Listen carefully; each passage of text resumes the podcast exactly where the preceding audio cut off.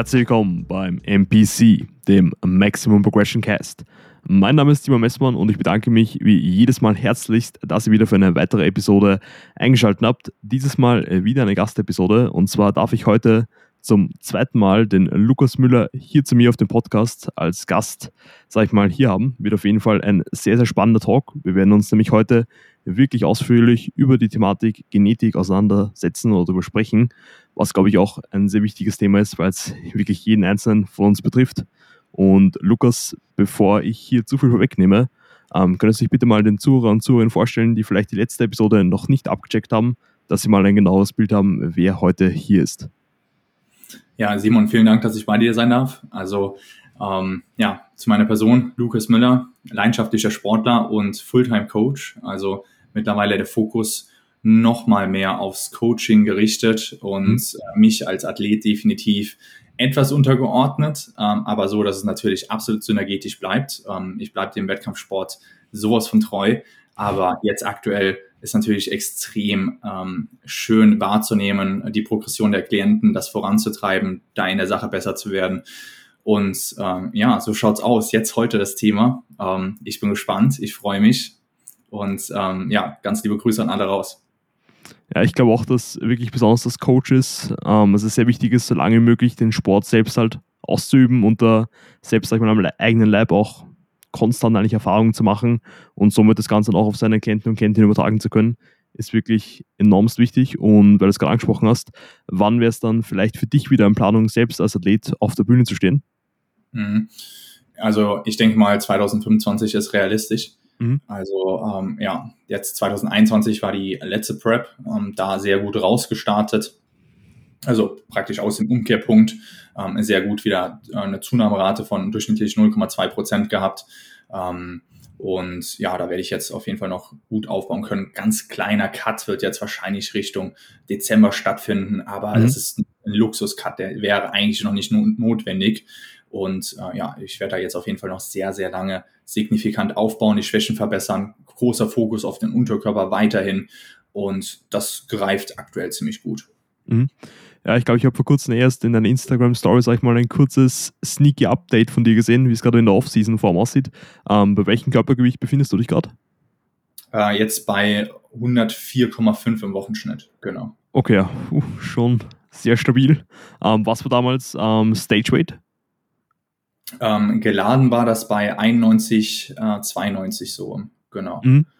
Genau, Lowest Weight in war 89, das war dann so der Tiefspunkt, ja. Aber bin ich auf jeden Fall schon sehr gespannt, was dann bis zum nächsten Wettkampf alles draufgepackt wird. Wird auf jeden Fall ein sehr, sehr guter Prozess, glaube ich. Da habe ich noch eine kurze Frage und zwar: Bist du eigentlich noch weiter im, auch beim Valentin im Coaching oder bist du gerade eher ein bisschen ähm, im Selbstcoaching? Ah, ich bin eigentlich schon seit äh, äh Prep-Ende im Selbstcoaching. Ah, ähm, okay. Genau. Mhm. War auch so vorher kommuniziert. Also für ja. mich war die Phase sehr, sehr, sehr wichtig, um auch selber in die Klientenrolle wieder reinzuschlüpfen um äh, dann dementsprechend äh, auch zu schauen, wie wirkt äh, eine gewisse Kommunikation auf mich, ähm, wie fühle ich mich dabei, gerade in dieser prekären Lage einer Wettkampfvorbereitung, wo das eigene System, die Emotionen alle sensitiver werden, sensibler werden. Und ähm, da war es wirklich sehr wichtig für mich, dann eben diese Klientenrolle wahrzunehmen. Aber jetzt aktuell brauche ich ähm, die Flexibilität und ähm, ja, äh, da dementsprechend einen gewissen äh, Fokus auf äh, der Selbstcoaching-Ebene. Mhm. Ja, ich glaube, besonders bei so einer heißen Phase wie bei einer Wettkampfvorbereitung ist es schon wirklich sehr, sehr dienlich, eine externe Person zu haben, die da ein objektives Auge drauf hat. Aber ich glaube auch, dass das den Selbstcoaching-Prozess extrem viel ausziehen kann. Habe da auch das letzte Mal aus mit Joshua Deling drüber gesprochen, der sich gerade auch ähm, im Selbstcoaching befindet. Und wenn man das Ganze richtig angeht, dann ist es wirklich eine Erfahrung, der man, glaube ich, selbst auch besonders für den eigenen Coaching-Prozess mit anderen Personen halt extrem viel lernen und ziehen kann. Und da war ich mir mit dir absolut gar keine Sorgen, dass das eigentlich so kompetent wie alles andere gehandhabt wird. Also wird auf jeden Fall sehr, sehr gut. Und da würde ich auch sagen, werden wir auch langsam mal über zum heutigen Thema überschwenken. Und zwar der Genetik. Ich glaube, du bekommst fast immer auch von deinen Klienten und Klientinnen mal auf das Thema zu sprechen, weil es halt, sag ich mal, allgegenwärtig ist, besonders in dem Sport. Und deswegen würde ich auch gerne mal die erste Frage an dich werfen, und zwar, ähm, welchen Stellenwert hat eigentlich Genetik, sage ich mal, im Natural Bodybuilding oder im Bodybuilding allgemein in deinen Augen und wie wichtig ist das Ganze eigentlich, um jetzt wirklich, sag ich mal, in den Sport zu brillieren? Mhm. ich finde, man muss die, die Frage direkt umformulieren, welchen mhm. Stellenwert hat die Genetik im Leben? Also ja. wird, finde ich, sehr oft vernachlässigt, beziehungsweise es wird ähm, so ein bisschen auf den Sport äh, drauf geschaut, äh, auf ähm, Personen, die dort ähm, besonders sportlich wirken, besonders erfolgreich wirken, dass das alles direkt mit der Genetik zu, zu tun hat. Während jetzt jemand, der gut in Mathe ist oder gut äh, lesen, schreiben, äh, musizieren kann, äh, das wird dann eher als fleißig dargestellt und eher wird sich da ein bisschen auf den Prozess konzentriert. Gerade aus mhm. äh, dem schulischen Hintergrund, da wird es dann oft dann dementsprechend äh, darauf fokussiert, okay, äh, du musst mehr lernen. So, und so ist das dann auch ähm, dementsprechend im ähm, Sport. Also sich da auf den Prozess zu konzentrieren, ähm, finde ich, ist der, der, der erste Fokuspunkt, den man setzen sollte. Natürlich im Hintergrund. Die Genetik ist eine nicht wegdiskutierende Rolle und zwar eine dominierende, bis zu einem gewissen Grad absolut determinierende Rolle. Mhm. Also es äh, ist absolut unangefochten, dass egal ob du Klavier spielst, Schach spielst, ähm, Bodybuilding machst, überall entscheidet die Genetik zu einem gewissen Grad, äh, wie schnell du vorankommst, beziehungsweise wie deine Konvertierungsrate ist von der Mühe, die du reinsteckst und dem Output, den du generierst. Also da diese Konvertierungsrate entscheidet natürlich ähm, die Genetik bei allen änderbaren äh, Faktoren. Es gibt natürlich auch nicht änderbare Faktoren wie ähm, ja, die, die Knochenstruktur äh, im Bodybuilding auch ein extremer, äh, extrem wichtiger Faktor, aber genauso beim Klavierspielen, also ob ich da jetzt äh, mehrere Oktaven gleichzeitig greifen kann mhm. oder beim Bodybuilding äh, eine äh, besonders ausladende äh, Schlüsselbeinbreite habe und äh, kleine Gelenke habe, das spielt mir dann natürlich überall in die Karten. Also Fakt ist, dass die Genetik überall präsent ist, aber der Fokus, so viel möchte ich direkt äh, vorweg sagen, definitiv eher auf die änderbaren Faktoren gelenkt werden sollte. Mhm. Also würdest du eigentlich dann auch ähm, weiterer Folge sagen, dass sogar Leute mit einer eher, sag ich mal, suboptimaleren Genetik dann, solange sie genug Kapazitäten in den Prozess investieren, Personen auch schlagen können, die eben eine bessere Genetik haben, aber vielleicht eben nicht so viele Kapazitäten in den Prozess im Allgemeinen investieren, oder? Also natürlich, ähm, da gibt es definitiv die Chance, als jemand, der genetisch nicht so gut aufgestellt ist, jemanden, der eben nicht so hart trainiert, ähm, zu schlagen, ähm, der mhm. vielleicht ein besseres Talent dafür hat. Aber das geht natürlich auch in die gewissen Extrembereiche. Also es gibt Genetic Outliners, ähm, die dann natürlich eine extrem hohe Konvertierungsrate haben, also mit einem gewissen Pensum an Sätzen deutlich mehr rausholen, ähm, nicht rausholen, sondern rausbekommen. Ja. So. Ähm, aber auf der anderen Seite hat man natürlich auch, wenn man jetzt ähm, äh, genetisch bedingt wirklich eine, eine, Krankheit hat, zum Beispiel im Rollstuhl sitzt und, und äh, ja eben nicht den Unterkörper trainieren kann, dann ist es eben so. Ne? Also ja. ähm, es gibt nicht änderbare Faktoren ähm, und es gibt aber diesen änderbaren Raum, ähm, wo du sicherlich absolut Personen outperformen kannst, allein über die Art und Weise, wie du in den Prozess reingehst und wie lange du da dran bleibst. Es ist ein Fakt. Ich habe Klienten, ähm, die ähm, mit einer Genetik zu mir kommen, wo man jetzt sagen würde, okay, das ist jetzt nicht fortgeschritten, optisch betrachtet, mhm. aber die Handlungsweise wird so schnell fortgeschritten und die stecken dann so viel rein in den Prozess, während ein anderer, der dann vielleicht äh, fortgeschrittener optisch gesehen zu mir gekommen ist und ähm, dort ähm, die Relevanz aber nicht so reinbringt und, und nicht so viel ähm, in den Prozess rein investiert. Und die Person, die dann mit einer geringeren, ähm, ähm, ja, fortgeschrittenen, äh, einem geringeren Grad an ähm, Fortschritt optisch gesehen reingestartet ist, aber sich absolut auf den Prozess orientiert, dort alles rauszuholen, die ja, gehen dann praktisch darüber hinaus und werden dann dementsprechend auch die Person outperformen, ähm, die das nicht wahrnimmt. Mhm.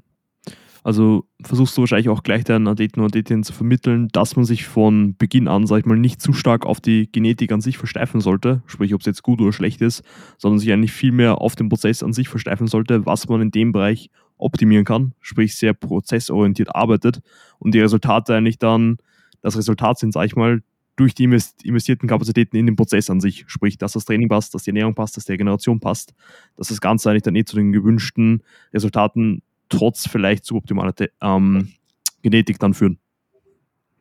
Absolut. man muss auch mal ähm, das Ganze so betrachten, worauf kommt es wirklich, ähm, worauf kommt es wirklich an. Natürlich, letztendlich ist es ein Vergleich, eine vergleichende Sportart, aber also wo dann dementsprechend die Optik miteinander verglichen wird. Mhm. Wie ich aber meistens bei meinen Klienten vorgehe, ist ich oder generell auch bei meinen Mitmenschen, ich achte darauf, wie die Person handelt. Wie viel Energie, wie viel Bewusstsein, ja, sie in die Handlungen investiert. Und es kann durchaus sein, dass jemand, der optisch jetzt nicht so fortgeschritten wirkt, aber dessen Handlungen ich nachvollziehen kann und weiß, dass da wirklich sehr, sehr, sehr viel reinfließt, von mir mehr Anerkennung erfährt, als jemand, der eben sich auf seinem Talent ausruht. Und das ist absolut so. Natürlich auf der Bühne nachher in diesem künstlichen Konstrukt ähm, des Bodybuildings, diese künstlichen Spielregeln, wo dann nachher ähm, sehr ungerechtfertigt alle nebeneinander stehen. Da kann das natürlich nicht einbezogen werden. Es, es geht einfach nicht. Ne?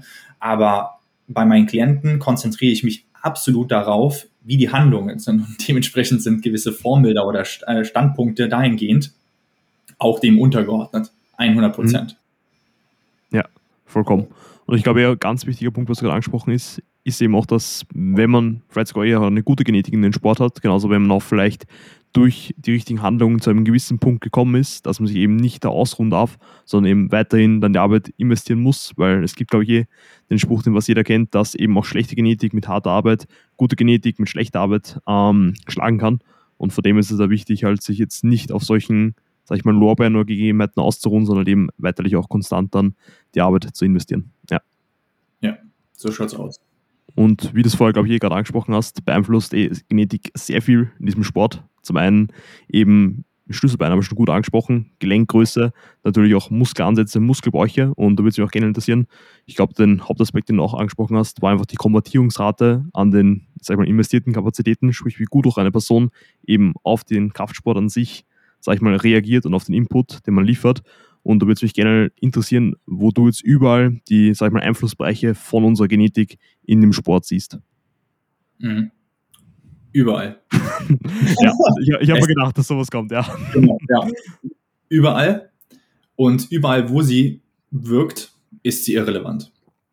Weil mit jedem Mal, also es gibt Personen, die zum Beispiel mit, es gibt wirklich Personen, die mit drei Stunden Schlaf es äh, sind ganz wenig, ein ganz geringer Prozentsatz auf diesem Planeten, aber es, die mit drei Stunden Schlaf genauso regeneriert sind wie eine Person, die mit neun Stunden Schlaf ähm, eben das investieren muss. Mhm. Ähm, es, es ist ähm, es gibt Personen, die aus einem Satz äh, das, das Vierfache rausholen an, an Muskelhypertrophie ähm, und bei gewissen, es gibt auch Non-Responder. Also da ist eine, eine, ein riesen Spektrum ähm, in der Genetik vorhanden. Ähm, aber egal in welchem Bereich, ähm, und es ist jeder Bereich, diese Facette, die dort eben nicht beeinflussbar ist seitens Genetik, ist in dem Moment irrelevant, wenn sie nicht beeinflussbar ist. Und was da ein ganz wichtiger Punkt ist, ähm, was viele nicht auf dem Schirm haben, ist, dass über die Zeit, also erstmal, dass man von Anfang an, bevor man überhaupt gewisse Handlungen einleitet, gar nicht wissen kann, wie die eigene Konvertierungsrate ist. Viele setzen schon irgendwas voraus und äh, verbauen sich damit ähm, die Verbesserung über ihre eigene Entscheidung. Mhm. Viele Personen sehe ich, die sagen, dass sie eine schlechte Wadengenetik haben. Was machen sie? Sie trainieren ihre Waden nicht hart. Ähm, ja weil sie sich dafür entschieden haben. Natürlich ist ihre Kon Konvertierungsrate nicht so hoch wie ähm, der, ähm, man kennt diese, diese älteren Herren, die äh, typischen Wandertellerwaden, äh, ja, die ja. Wadenheben gemacht hat, aber einfach äh, vom blanken Laufen schon da Ronnie Coleman äh, Waden unten hat. Natürlich hat er eine andere äh, Konvertierungsrate. Der musste ja. noch nie irgendwie eine, eine Kadenz anwenden und hochfrequentiv Waden trainieren. Aber in dem Moment, wo du sagst, dass du eine schlechte Wadengenetik hast und dementsprechend auch so handelst, wirst du mehr, also wirst du weniger rausholen. Da wirst du einfach miese Waden haben. Es ist einfach so. Mhm. Aber in dem Moment, wo du, wo du dich dafür entscheidest, dich auf diese, ähm, diese kontrollierbare Komponente abzuzielen, Waden dreimal die Woche zu trainieren, Waden immer als erstes zu platzieren, Waden seitens Kadenzen, Range of Motion, Ansteuerung bis ins kleinste Detail ähm, rauszuholen an, an, an Stimulus, wird was bei dir passieren. Wird absolut was bei dir passieren. Und geht's um den ähm, um den Prozess, dass wirklich in deinem Kontext was vorangeht, oder geht es darum, dass du dich permanent vergleichst? es geht definitiv ums Erstere. Mhm. Ich glaube, der Blickwinkel ist wirklich enorm wichtig, den du gerade angesprochen hast, dass eigentlich eine Komponente, die wir nicht aktiv beeinflussen können, die Genetik, uns trotzdem negativ beeinflussen kann, wenn wir uns eben, wie du es gerade angesprochen hast, solchen negativen Glaubenssätzen und selbsterfüllenden Prophezeiungen, sag ich mal, hingeben, wenn wir, wie du es gerade angesprochen hast, ansprechen, wir haben immer schon schlecht, in meinem Fall zum Beispiel, ich habe immer schon schlechten Unterkörper gehabt, ich habe schon immer ähm, eher miserable Quads gehabt, ähm, wenn ich mir jetzt zu darauf versteife und mich einrede, egal was ich mache, ich werde nie gute Quads haben, warum soll ich sie überhaupt trainieren? Dann ist natürlich logisch, dass sich das negativ auf mein Unterkörpertraining auswirken wird. Wenn ich mir aber trotzdem auf das fokussiere, was ich eben beeinflussen kann, wie du es gerade angesprochen hast, wenn man wirklich dann auf die Ausführung achtet, vielleicht ein bisschen rumspielt mit Frequenz, Volumen, Kadenzen und so weiter und so fort und da wirklich versucht, alles zu beeinflussen, was man beeinflussen kann, um das meiste rauszuholen, dann kann man das Ganze natürlich auch ähm, in die andere Richtung leiten, aber halt eben nur, wenn man sich auf diese beeinflussbaren Faktoren ähm, fokussiert und dann eben diese unbeeinflussbaren Faktoren wie die Genetik dann ein bisschen außer Acht lässt. Ja. Genau. Und, und du weißt einfach nicht, was, was vorher geht, bevor du dich dafür entscheidest. Mhm. Also du, man muss immer das Risiko eingehen, erstmal für eine lange Zeit äh, zu investieren, bevor dann der Reward kommt. Und es steht und fällt eben mit dieser Entscheidung. Und ähm, darauf aufbauend ist die Genetik tatsächlich zu einem gewissen Grad auch beeinflussbar. Ähm, das, das Forschungsgebiet der Epigenetik mhm. ist jetzt gerade erst sich am Ausfalten. Also kurz zur Erklärung. Es gibt eben die Genetik im Genom, die fest gespeichert ist, äh, wovon, ähm, also wir sagen jetzt mal, wir haben einen, einen äh, DNA-Strang, ähm, unfassbar groß, unfassbar viel gefaltet in einem Chromosom gespeichert, in der Zelle verpackt sozusagen. Und dafür wird aber nur ein ganz kleiner Teil genutzt wirklich in, im äh, Phänotyp. Also wie äh, wir nach außen dann dementsprechend die, ähm, ähm, die Gene genutzt haben, also der Körper genutzt hat, mhm. um uns ähm, aufzubauen. Das ähm, Gebiet der Epigenetik beschreibt aber eben, ähm, wie die Genetik äh, oder die DNA dann gelesen wird. Also ähm, ob gewisse Stellen sogar frei gemacht werden, die vorher nicht gelesen wurden. Also je nachdem, wie die eigene Handlungsweise im Leben ist, kann sein, dass nach mehreren Jahren ähm, sich ja ein, ein Teil der, Gen der DNA aufklappt und äh, sich die DNA dahingehend ganz anders präsentiert, also im Phänotyp. Und das ist bisher noch sehr, sehr gering ähm, erforscht, aber Fakt ist, dass eben über lange ähm, Zeitperioden, je nachdem, wie man handelt auf diesem Weg, die Genetik sich verändert, nicht im, im, im Kern, ähm, sondern in der Art und Weise, was davon genutzt wird. Und das wurde auch mehrfach bestätigt bei zum Beispiel eineiigen Zwillingen, die zwei verschiedene Lebensstile hatten und dann dementsprechend die eine Person krank wurde, nicht äh, seitens äh, Vererbung, sondern eben durch ähm, das erhöhte Risiko, was sie sich äh, ja durch gewisse Handlungen ähm, ausgesetzt hat. Und äh, der ähm, andere Part äh, von dem eineinigen Zwilling, ähm, der war dementsprechend genetisch viel robuster aufgestellt, weil er ganz anders ähm, gehandelt hat über mhm. Jahren weg. Und genauso kann das dann dementsprechend im Bodybuilding sein. Wenn ich dafür sorge, dass ich über Jahre weg immer wieder meine Beine penetriere mit diesem Stimuli, nicht aufgebe, einfach nicht aufgebe, immer wieder weitermache, kann sein, dass sich die Konvertierungsrate erhöht, weil sich irgendwas anderes von der DNA wieder aufklappt. Und das kann ich ja vorher gar nicht erreichen, wenn ich von Anfang an direkt entscheide. Meine Genetik ist nicht dafür vorgesehen. Ähm, mhm. ähm, ja, weil ich nur in einem Jahr denke. Ein Jahr äh, im Bodybuilding ist nichts. Ja. Wir sprechen hier wirklich in, äh, ja, in Dekaden. äh, und es ist 100 Prozent so, äh, dass man dann dementsprechend ähm, über, Jahrzehnte hinweg Wadenfokus auch definitiv das an Impact spüren wird. Und vielleicht ist es dann dementsprechend auch ähm, eben durch die Epigenetik befürwortet worden. Also das ist auch, glaube ich, ein enorm wichtiger Punkt. Ich habe da auch schon mit meinem Coach, mit Tobias, darüber gesprochen.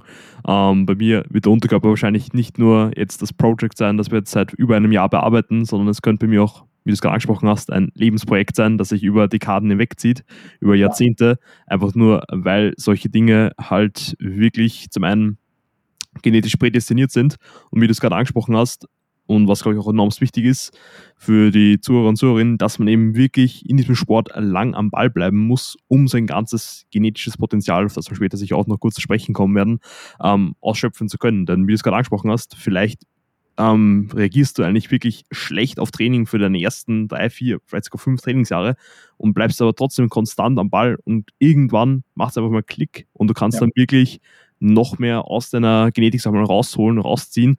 Und wie du es gerade angesprochen hast, du weißt einfach nicht davor, ob es passieren wird oder nicht. Du musst einfach bereit sein, lang genug sag ich mal, Kapazitäten in den Prozess zu investieren, bevor du dann wirklich mal genug Return on Investment bekommst und das Ganze auch wirklich merkst, dass es auch wieder zurückkommt. Ja. Richtig. Und, und da liegt es auch an, an einem selbst, eben auch ähm, das also dass man anfängt, sowas wertzuschätzen. Also, dass man eben nicht die Menschen nach dem Ist-Zustand beurteilt, sondern die Menschen nach ihren Handlungen beurteilt. Wenn ich jetzt zum Beispiel dich in zehn Jahren wiedersehe und ich weiß, dass du vorher die Unterkörperschwäche hattest und dann plötzlich, was heißt plötzlich über die zehn Jahre, äh, dann den Unterkörper massiv ausgebaut hast, natürlich nicht äh, wie die äh, genetische Elite jetzt da stehst, ähm, aber eben einen riesen Weg hingelegt hast, sich so viel mehr verbessert hast in deinem Kontext, dann hast du meinen Respekt verdient. Und genau so muss man dann denken und sich auch selbst belohnen damit, mit dieser, äh, mit diesem Fokus auf die Handlung.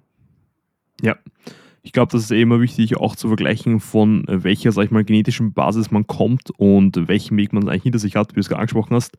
Es gibt einfach Personen, die gehen zum ersten Mal im Leben ins Gym, heben einmal eine Kurzhandlauf und haben gefühlt schon mehr Muskelmasse als manche Personen, die seit drei, vier Jahren ins Studio geht. Ich glaube, ihr von uns kennt auch die Leute, die gleich am zweiten Tag im Gym die 100 Kilo benchen, obwohl es andere Leute ihr Leben lang nicht schaffen werden.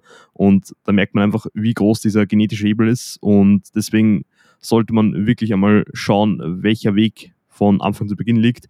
Denn wie du es gerade angesprochen hast, wenn jetzt jemand schon zu Beginn an einen guten Rücken hat und in zehn Jahren auch einen guten Rücken hat, ist der Sprung jetzt nicht so gewaltig, wie jetzt zum Beispiel, wenn wir wieder mal mein Beispiel nehmen, die Personen, die jetzt eine Unterkörperschwäche haben und dann wirklich durch die investierte Arbeit das Ganze auch so gut wie möglich, sag ich mal, ausbügeln konnten. Ja. Ich glaube, wir haben jetzt den Punkt von Muskelaufbau schon ziemlich gut abgedeckt. Ähm, du würdest mich auch sehr interessieren, ob du der Meinung bist, auch dass zum Beispiel die Fähigkeit, hart zu trainieren im Training, genetisch bedingt ist. Absolut. Also ja. es ist alles genetisch bedingt und dementsprechend auch die Fähigkeit, ähm, Risiko zu investieren, ähm, also Risiko einzugehen, die Fähigkeit, seine Emotionen so zu kontrollieren, so zu bündeln, dass man mehr Energie bereitstellen kann. Also dass man in, in dem eigenen Körper eben eher ähm, ja, in diesen Do-or-Die-Modus reingehen kann, in diesen Fight-of-Flight-Modus, je nachdem, wie man es benennen möchte, ähm, die Hormone praktisch hochkochen und man eben deutlich ähm, mehr Energie aufwenden kann. Ähm, da gibt es Personen, die das ja, vom Grundpensum her höher haben, aber dann gibt es andere Personen, die es eben auch niedriger haben. Es kann durchaus sein, dass sie dann Vorteile auf der Regenerationsebene haben, weil die Person, die die ganze Zeit im Do-or-Die-Modus ist, einfach irgendwann äh, als Athlet gegen die Wand fährt, weil, weil sie sich jedes Mal abschießt. Mhm. Also es gibt diese kleinen Facetten und dementsprechend ist es äh, für uns als Coaches, für mich als Coach extrem wichtig, sich anzuschauen, was ist das für eine Athletenidentität? Also ähm, auf welchen Ebenen ist diese ähm, Person schon wie weit und dementsprechend so die Kommunikation zu steuern. Also wenn eine Person zum Beispiel, ähm, jetzt können wir auf der Ebene des, des harten Trainings, ähm, was eben genauso genetisch äh, gesteuert ist, auch ein Skill ist, da möchte ich dann äh, gleich darauf ähm, zu sprechen kommen, mhm. auch jetzt in Bezug auf die, die Resilienz jetzt äh, übergehen. Also genauso wie, wie ähm, das ähm, harte Training, äh, die Intensität, die Energiebereitschaft, Bereitstellung, ähm, das genetisch bedingt ist, als auch ein Skill ist, ist es genauso bei der Resilienz, ähm, dass man eben, wie man auf gewisse Reize reagiert und äh, wie man damit umgeht. Und in der Art und Weise, wie man kommuniziert, Verständnis äußert, sich wirklich in die Person reinversetzt, in den Klienten. Also für, für mich ist es dann, da kommt wirklich dieser echt extreme Wirkungsgrad, dieser extreme Hebel als Coach raus, mhm. äh, man dann durch die Person durch den Blickwinkel hat und dann halt auch wirklich nachvollziehbar erklären kann, pass auf, das ist jetzt für dich sehr schwer, aber so und so ist es doch möglich, dass du dort weiterkommst. Also es ist, es ist nicht limitiert in der Hinsicht. Für mich ist es ähm, ich konnte sehr, sehr, sehr schnell sehr, sehr hart trainieren. Also mich wirklich extrem abschießen. Mhm. Für mich war es extrem wichtig, dann zu lernen, akkurat, präzise zu trainieren, Ruhezeiten äh, einzuhalten, runterzukommen, mich äh, als Energiebudget zu sehen, Energiemanagement zu betreiben. Trotzdem kann ich mich jetzt in Personen reinversetzen, für die hartes Training noch schwer ist, die vielleicht genetisch auf einem geringeren Level sind, ähm, aber eben ihnen zu zeigen, dass da eine Skill-Komponente drin ist, ähm, ihnen wirklich ähm, klar zu machen, pass auf, ich kann das nachvollziehen, dass diese ähm, 150, 180 Kilo ADLs, die ich dir da jetzt in die, in die Tabelle reingeschrieben habe, ich, kann, ich weiß absolut, dass sie dich ähm, einschüchtern, ähm, aber ich weiß, dass du das umgesetzt bekommst, mhm. wenn du dich so und so darauf konzentrierst. Wenn du jetzt schon anfängst mit der Visualisierung, wie du dieses Gewicht dominieren wirst und dann durch die Person hinweg den Fokuspunkt auf die kontrollierbare Komponente zu lenken, wird man aus einer geringeren, ähm, ja, einem geringeren Stand der Genetik immer mehr rausholen. Mhm. Ich glaube, du hast da auch wieder einen extrem guten Punkt angesprochen. Ähm, Finde ich selbst auch immer, sag ich mal, einer der schönsten Aspekte im ganzen Coaching-Prozess, wenn man wirklich gezielt sich in das Individuum reinversetzen kann. Und wie wir es angesprochen haben, Genetik ist bei jedem sehr, sehr individuell, auch wenn man einen eigene Zwillinge herannimmt, die aber komplett andere ähm, sag ich mal, Umweltfaktoren gehabt haben, dass auch was komplett anderes dabei rauskommt und dann wirklich gezielt bei dieser Person anzusetzen und zu wissen, wie du es gerade angesprochen hast, wenn die Person, ähm, Person noch nicht so, sag ich mal, gezielt ähm, hart und akkurat bis ins Muskelversagen gehen kann und vielleicht eine der beiden Komponenten ein bisschen schwächelt, dann wirklich da anzusetzen und zu wissen, wo man vielleicht ein bisschen auf die Bremse gehen muss, wo man ein bisschen aufs Gas gehen muss und dann eben der Person weiß zu machen, okay, die relative Intensität ist schon da, wo wir sie haben wollen, aber wir müssen jetzt an der anderen Komponente, an der Akkuratesse ein bisschen feilen, dann kann man das perfekt umsetzen. Bestes Beispiel auch bei mir, was, glaube ich, fast ein bisschen ähm, konträr wie bei dir. Ich war schon vor zwei Jahren sehr, sehr akkurat in meinem Training, habe wirklich geschaut, dass die Ausführung hundertprozentig sitzt. Aber wenn ich mir jetzt sogar Trainingsvideos anschaue von vor einem Jahr oder eineinhalb Jahren, merke ich einfach, da hat es einfach an diesem Bums gefehlt, an dieser ähm, leichten Aggression, leichten relativen Intensität, einfach nur die Nähe zum Muskelversagen. Und ich muss jetzt so sagen, dass ich teilweise auch noch ein bisschen damit struggle. Ist auch, glaube ich, ein konstanter Prozess, immer diese, diese perfekte Gratwanderung zwischen ähm, genauen, aber auch hartem Training zu finden. Aber da wirklich dran zu bleiben und immer wieder das Ganze auch zu lernen, wie du es gerade angesprochen hast, weil es auch ein Skill ist, ist halt enormst wichtig und man muss halt dann eben wissen, wo man ansetzen muss. Ja.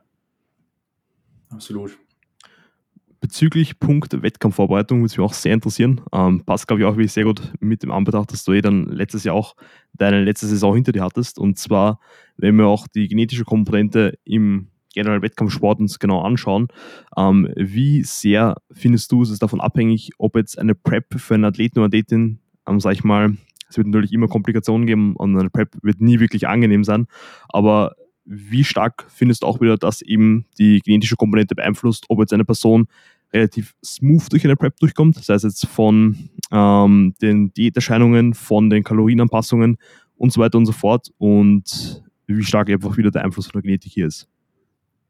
Ähm, auch wieder enorm. Gerade in so Extrembereichen ist es dann enorm, wo sich dann die Genetik bemerkbar macht. Aber ähm, ich muss sagen, dass ich mich da wirklich überhaupt gar nicht drauf konzentriere als Coach. Also das, das, ähm, das ist sowas, was man ähm, wahrnimmt, Mhm. Ähm, man weiß, dass es existiert, aber man richtet seine Aufmerksamkeit einfach null darauf.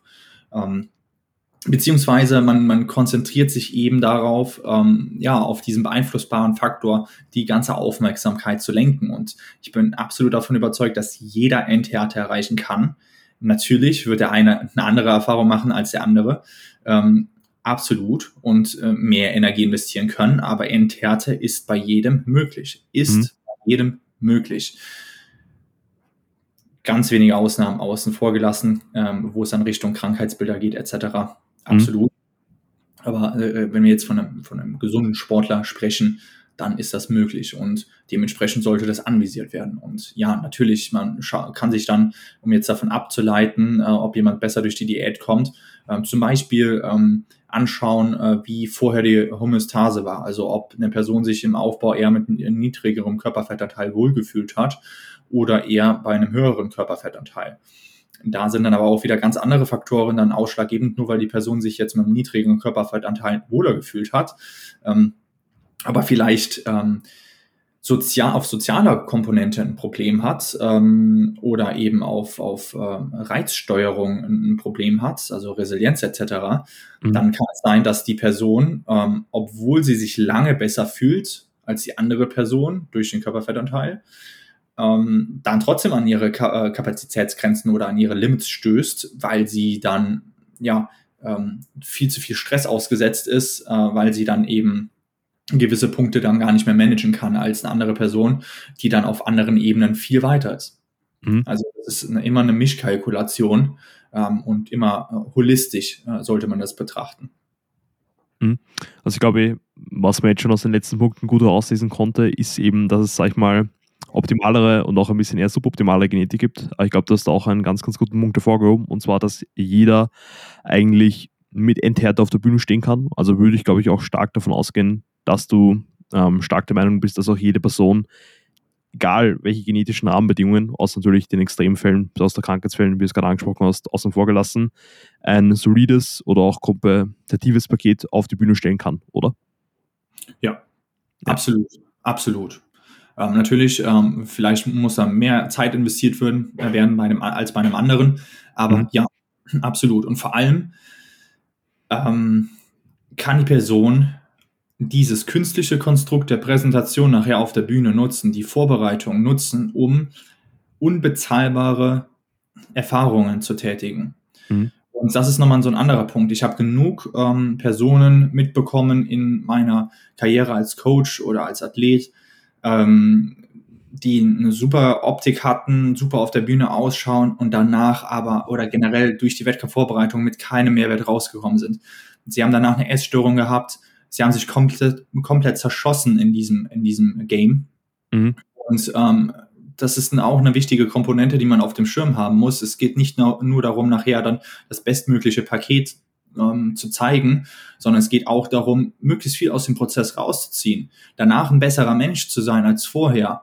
Auf einmal, das sind so kleine Sachen, wenn du zum Beispiel ähm, das erste Mal in deinem Leben wirklich gespürt hast, was Hunger bedeutet und dann auf einmal ähm, ja irgendwie bei Brot für die Welt auf einmal spendest, weil du es wirklich nachempfinden kannst, über, vorher gar nicht drüber nachgedacht hast, wie das sich anfühlen könnte. Ja. Äh, das sind dann so Punkte, ähm, die man eben nutzen kann, um seine Facetten als Mensch zu schleifen. Und die gehen weit über diese Optik hinaus. Also was ich damit meine, wenn, wenn äh, der, der eine Zuhörer jetzt in der Situation ist, wo er sich nicht vorstellen kann, gegen andere Personen äh, extrem krasse Platzierungen zu machen, optisch gesehen. Trotzdem kannst du dieses künstliche Konstrukt nutzen, des, des Natural Bodybuildings, um einfach dich daran zu schleifen als Mensch. Mhm. Und das ist so unfassbar viel mehr, mehr als eine, eine Platzierung. Ja. Also ich glaube generell auch ähm, der Prozess an sich wirklich wieder auch hier vorzuheben, dass es nicht, ähm, sag ich mal, um das Handeln auf der Resultatebene geht, sondern wirklich um den Prozess an sich. Diese Monate am Prep ähm, sind wirklich das Ausschlaggebende und die Erfahrung am eigenen Leib, wie du es gerade angesprochen hast. Dieser Entzug von Kalorien gekoppelt mit eben dem konstanten Investieren an Kapazitäten ins Training, in die Regeneration, ins Mindset und so weiter und so fort. Also ich selbst kann leider auch nicht aus eigener Erfahrung sprechen, werde das Ganze hoffentlich aber auch sehr bald mal im eigenen Leib erfahren, habe auch von sehr vielen Athleten und Athletinnen schon gehört, wie lebensverändert das Ganze sein kann und wirklich, wie du es gerade angesprochen hast, dann nicht zu stark auf diesen Wettkampf, die Beziehung sich allein zu fokussieren, sondern wirklich nur, was man aus dem Prozess tagtäglich rausziehen kann, ist halt enormst, wirklich, enormst wichtig, um halt eben dann wirklich auch das meiste aus dem Ganzen auszuziehen. Ja.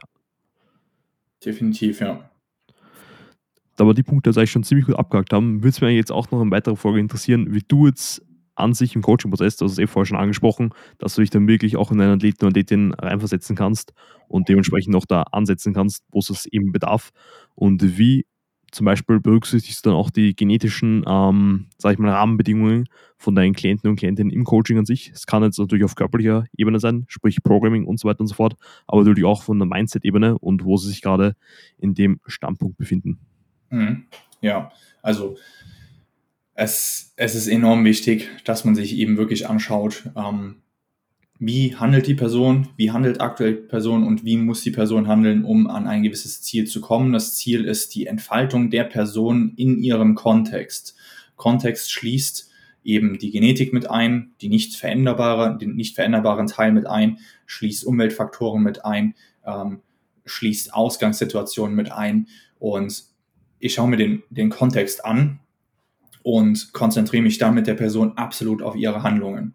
Mhm. Also schau wirklich, ja, wie bekomme ich die Person zum Handeln und dann zum Genießen des Handelns. Also genauso, dass das ähm, ja die, diese, diese schweren Momente der äh, Implementierung äh, wertzuschätzen, als auch dann nachher das Resultat wertzuschätzen, wenn man merkt, okay, jetzt ist die Handlung etabliert, das Ganze funktioniert gut. Ähm, aber wenn da eben 10 Check-ins, 15 Check-ins für notwendig sind, um das immer wieder ähm, repetitiv den Impuls reinzubringen ins System, ähm, dann wird das dementsprechend umgesetzt. Es, mhm.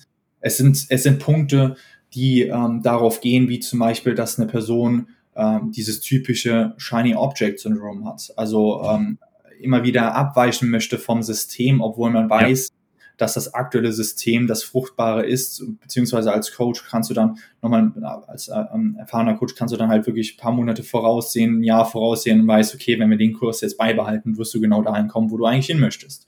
Mhm. Und das dann halt der Person klar zu machen. Ähm, auf, auf die diese psychische Ebene ist einfach die ausschlaggebende Ebene, wo man sich als Coach drauf konzentriert. Ich, also natürlich ähm, passiver Bewegungsapparat, aktiver Bewegungsapparat, da gewisse äh, Punkte in Bezug auf Programming, in Bezug auf eine Herangehensweise, das ist natürlich offensichtlich wichtig, aber das ist die Basis. Also das mhm. muss man, ähm, ja, das äh, ist die Basis und darauf baut man dann halt die psychische Komponente auf und schaut, dass eben die die Person diese, diese ähm, angepasste Planung auf die Basis bestmöglich ausschöpft. Mhm.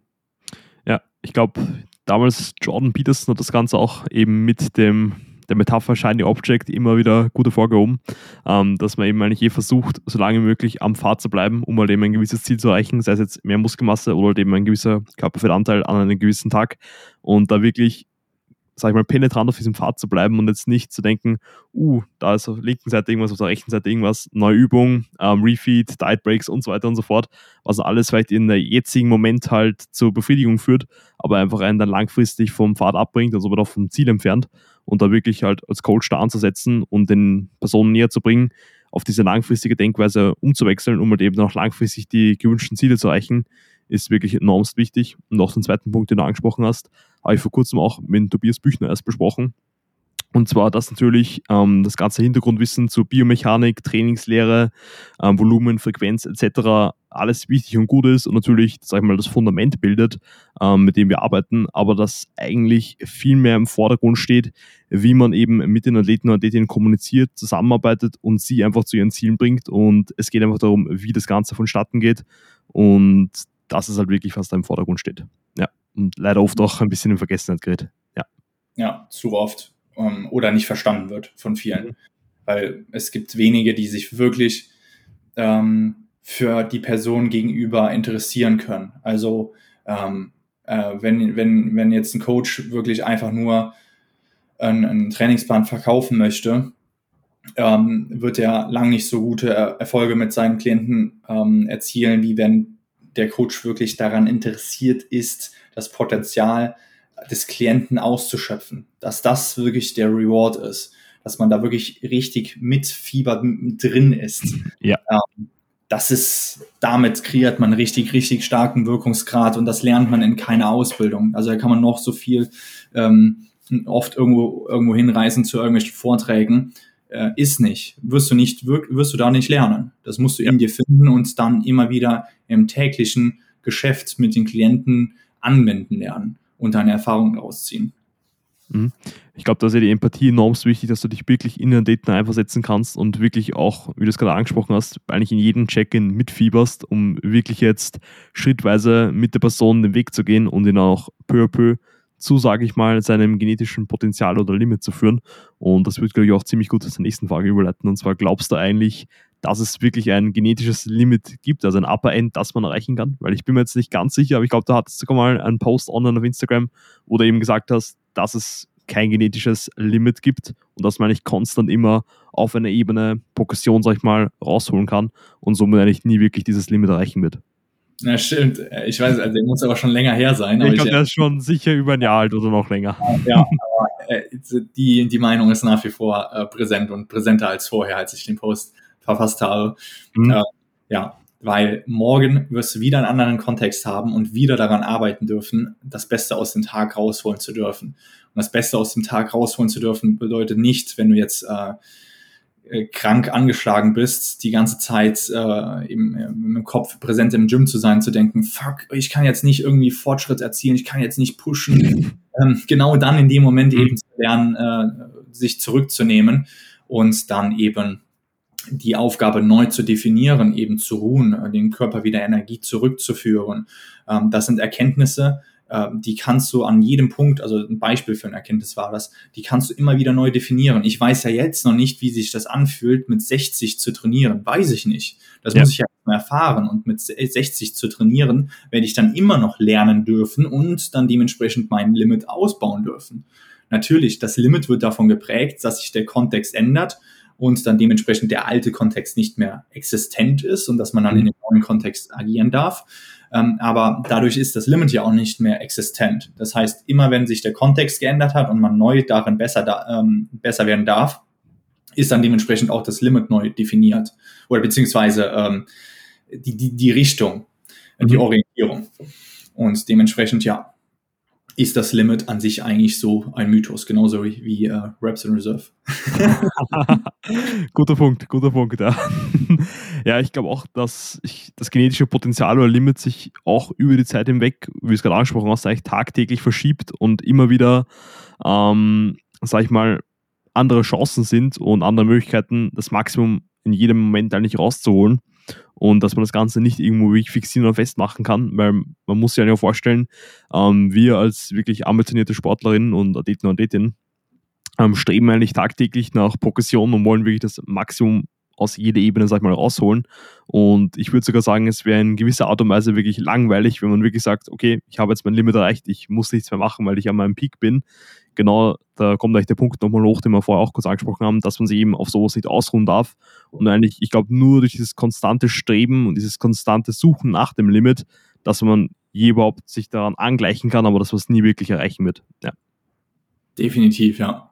Das gerade, gerade fortgeschrittene Athleten ruhen sich zu sehr darauf aus, ähm, auf, auf diesem Talent und ähm, nicht äh, fortgeschrittene Athleten in Bezug auf die Genetik, ähm, die ähm, setzen durch ihre eigene Entscheidung dann dementsprechend auch das Gegenteil. Also ganz, ganz, ganz wichtiger Punkt, ja. Mhm. Und auch wenn wir jetzt geklärt haben, dass wahrscheinlich das Limit sehr schwer erreichbar oder eigentlich gar nicht da ist und wir nicht konstant daran arbeiten können. Ähm, wie würdest du jetzt eigentlich per se sagen, kann man eigentlich wirklich versuchen, sag ich mal, sich so nah wie möglich an dieses Limit anzugleichen und wie ich, sag ich mal, sein eigenes genetisches Potenzial zur Gänze auszuschöpfen, falls das halt überhaupt möglich ist. Ja, ja also ähm, es, ist, es ist natürlich, es ist der konstante Prozess, ähm, auf den man sich konzentriert und innerhalb des Prozesses dann auf die einflussbaren Faktoren sich konzentriert. Das man darf da aber auch nicht zu sehr mit sich ins, ins Gericht gehen, ähm, dass man jetzt ähm, nicht das Maximum immer rausholt. Also andersrum. Das ist wie so, das ist wie, ähm, habe ich mal einen, sehr guten Vergleich gehört in Bezug auf, ähm, wie man glücklich wird im Leben. Ähm, es ist bisschen wie ähm, das Sonnenlicht. Also wenn du direkt in die Sonne reinschaust und versuchst, das Glück oder, oder dieses Maximum auf, auf Biegen und Brechen zu erwischen, ähm, mhm. Aber das ein einziger Fokuspunkt ist und ja, wie bei den Sonnenstrahlen, du, du direkt in die Sonne reinschaust, ist, wird nicht gut funktionieren. Ähm, ja. Nicht das bekommen. Aber wenn du an der, an so, ja, so ein bisschen so, dass die Sonnenstrahlen so angenehm an dir vorbeigehen, du immer wieder Richtung Sonne ausgerichtet bist, nicht Richtung Schatten, sondern immer wieder Richtung Sonne ausgerichtet bist und zwar gut in einem guten Maß ausgerichtet bist, so dass es dir gut tut. Ähm, dann wirst du genau diese Progression bekommen, diese Entfaltung, die du anstrebst, dieses Wachstum, was du anstrebst. Und das ist eben nicht eins und null, das ist immer ähm, in, in einer Ausrichtung, die eben Nuancen beinhaltet. Ja, also ich glaube, eh dieser Punkt, den wir vorher angesprochen haben, dass man sich immer zwar noch versucht, an diesem Optimum zu richten, aber man es eh nie erreichen wird. Aber mhm. eben allein diese Nachjagen wird ja. wahrscheinlich schon in den vielen Aspekten dazu führen, dass man eben schon das meiste aus den Momenten sag mal, rausholt. Und ich glaube eh auch, deine Metapher ist ziemlich nah eben mit der Legende von Icarus verbindbar. Man darf einfach nicht zu nah an der Sonne fliegen, weil sonst verbrennt man sich oder man blickt einfach genau hinein und erblindet und das möchte man natürlich auch nicht. Ähm, von dem her, da diese goldene Mitte zu finden, wie du es angesprochen hast, nicht dieses 0% oder 100%, sondern diese goldene Mitte, diese Balance einfach in den Sport reinzubringen, um ihn dann eben mal dann auch über nicht nur ein, zwei, drei Jahre, sondern über Dekaden, Jahrzehnte hinweg auszuführen, um halt eben dann wirklich vielleicht einmal so nah wie möglich an dieses Potenzial ranzukommen, ist halt enorm wichtig. Man wird dann anschauen, wenn man sich die Mastersklassen ansieht, äh, mit 40, 50 Jahren, da haben einfach auch die ähm, Athleten und Athletinnen wirklich das maximale Maß was der Muskulatur sie haben und auch dieser Look, diese Graininess bekommt man einfach nur, wenn man so lange am Prozess drin bleibt und deswegen muss man einfach einen Weg finden, wie man das Ganze über so einen langen Zeitraum auch wirklich ausführen kann. Definitiv, ja. Und ich glaube, jetzt noch zum Abschluss würde es mich auch sehr interessieren, da du wirklich, wie du es vorhin angesprochen hast, schon mit sehr vielen Athleten und Athletinnen zusammengearbeitet hast, was so in den letzten Jahren deiner Coaching-Karriere so deine größten Learnings in Bezug auf Genetik waren und was du da noch in dem Zusammenhang den Zuhörern und Zuhörerinnen mitgeben möchtest. Ähm, ja, da, da, muss ich wirklich wieder diesen Hauptpunkt ähm, äh, ja, nochmal noch mal ausführen. Also ich konzentriere mich mit mir selber in meinem eigenen Prozess und eben auch in dem Prozess mit meinen Klienten viel mehr auf, oder Klienten und Mitmenschen, viel mehr auf die Handlungen, auf das, was sie beeinflussen können. Ähm, und da wird wirklich der Wert generiert. Da ist es wirklich wertvoll für eine Person, ähm, sich dahin auszurichten. Und es ist, es ist dahingehend einfach ein, ein sehr schöner Prozess, wenn man sich dadurch von diesem stetigen Vergleich löst und wirklich das Individuum dadurch wirklich betrachtet, ähm, erfährt, spürt und ähm, mit dem Individuum, durch das Individuum hindurch ähm, für das Wachstum sorgen darf. Und das ist, äh, das ist unfassbar. Wenn man jetzt, wenn man jetzt auf, auf ähm, ähm Mikroebene geht, ähm, da kann man natürlich dann auch nochmal ähm, genauer darauf achten, äh, wie gewisse äh, Programmings aufgesetzt werden, wie man mit äh, Menstruationsphasen von äh, Frauen äh, umgeht, die ganz, ganz, ganz, ganz unterschiedlich sind. Also wenn die eine Frau extrem stark performen kann, der das psychisch gut tut, das Training in der Zeit, ist eine andere Frau extrem aus, rausgenockt aus der Zeit und hat mit sehr starken Symptomen zu kämpfen. Also zu sagen, dass ähm, für eine Frau pauschal mit Menstruation das Training schwerer ist, ähm, das kann man so nicht sagen. Also es gibt Frauen, die in der Zeit genauso trainieren können wie Männer. Ähm, mhm. Aber es gibt eben auch Frauen, ähm, das sind einige, äh, die dann halt da äh, drunter zu leiden haben. Und ähm, das ist dann dementsprechend auch genetisch bedingt. Ähm, und da, das sind so, so kleine Punkte auf der, auf der Mikroebene, ähm, wo man dann einfach besser damit umgehen kann, wo man das Programming besser darauf ausrichten kann, wo man vielleicht gewisse Supplementierung fährt, wo man die Ernährung umstellt, etc. Ähm, das ist nur, um so einen kleinen Mikropunkt zu nennen. Und ähm, da, das sind dann natürlich ganz viele, die dann da im, im Alltagsgeschäft, äh, in der Alltagsarbeit dann praktisch ähm, auf einen zukommen und wo man dann einfach so ein gewisses Kontextwissen ähm, sich aneignen darf, wo man dann mhm. dementsprechend ja gewisse Strategien viel besser implementieren kann. Mhm. Ja, ich glaube, dass da jetzt mit dem eh alles ziemlich gut zusammengefasst. Da würde mich jetzt gegen Ende sogar noch eine Frage interessieren, die mir jetzt noch aufgefallen ist, die, glaube ich, auch ähm, bei dem Thema wirklich einen sehr großen Stellenwert hat. Und zwar, du hast gerade eh angesprochen, wie groß da die genetischen Diskrepanzen schon auf der Mikroebene auch zwischen Person zu Person sein können. Und deswegen würde ich jetzt auch noch gegen Ende noch fragen, ob es in deinen Augen eigentlich überhaupt sinnig ist, sich mit anderen Athleten und Athletinnen zu vergleichen in gewisser Art und Weise, einfach nur, weil eben der genetische Rahmen wirklich von Person zu Person so extrem unterschiedlich ist. Ja, äh, es ist, das, Schwierig. ist, das ja. ist eine sehr schwere Frage. Das ist eine sehr schwere Frage. Ähm, ich finde, ähm, dadurch, dass wir halt nicht alleine, also als Person alleine auf der Welt leben, ähm, sondern wir haben halt nur ein paar Milliarden andere von unserer Spezies, ähm, ist der Vergleich unausweichlich. Ähm, wir sind als, als ähm, als Riesenkohorte, als, als, äh, ja, ähm, als Masse zu sehen. Und ähm, in dieser Gesellschaft ähm, agieren wir miteinander und da werden gewisse Vergleiche einfach unabdingbar. Also mhm. Ähm, wenn man das jetzt auf beruflicher Ebene dann praktisch ähm, anzieht, dann ähm, gibt es da natürlich welche, die sich durchsetzen. Das ist auch absolut ähm, oder generell überall in jedem, in jedem Konstrukt, wo man dann Vergleich zieht, gibt es einfach Personen, die entweder über die Genetik oder über die Herangehensweise, über das Handeln, über die beeinflussbaren Faktoren ähm, sich durchsetzen. Ähm, ist so. Und andere ab, abhängen. Ähm, das darf man nicht als negativ ähm, ansehen, ähm, sondern äh, da muss man so sein, seinen ähm, Fokus im richtigen Moment auf die richtigen Punkte legen. Also, mhm. ähm, dass man ähm, akzeptiert, dass wenn jemand anderes ähm, auf nicht beeinflussbarer Ebene weiter ist und ähm, da dann praktisch in dem Kontext dann gewinnt, ähm, darf man dann mit sich selbst nicht in Gericht gehen oder sich selber nicht abwerten, wenn man eben äh, auf der Ebene der beeinflussbaren Faktoren in seinem Kontext den Fokus drauf gerichtet hat, gelernt hat, weitergekommen ist. Und ähm, da gilt es dann praktisch, den Fokus drauf zu richten.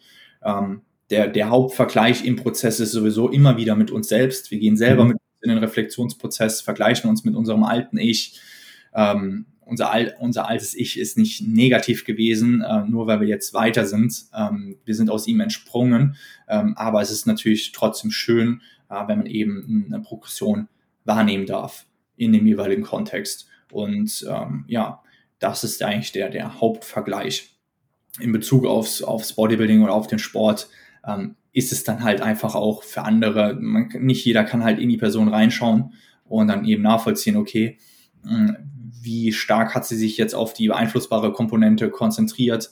Mhm. Ähm, da muss man dann irgendwann einfach die, die, die äh, Resultate miteinander vergleichen, ob das jetzt im Sprinten, im, im Hochsprung, was auch immer ist. Ähm, da geht es dann um reine Zahlen, um reine Fakten.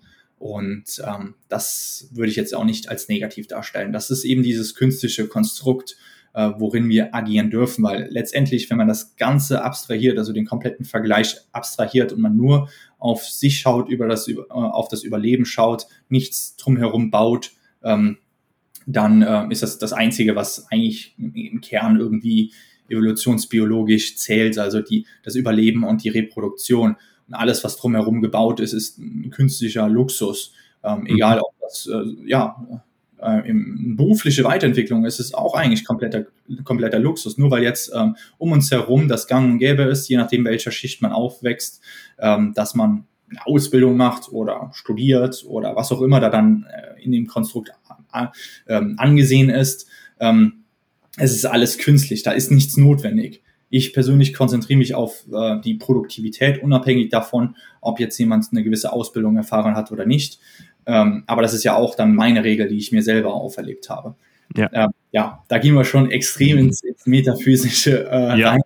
Ähm, aber Fakt ist, äh, man kann den Vergleich positiv nutzen für sich selbst. Ähm, und das ist, ähm, ja, man, man kann diese ganzen Werkzeuge positiv nutzen für sich. Mhm.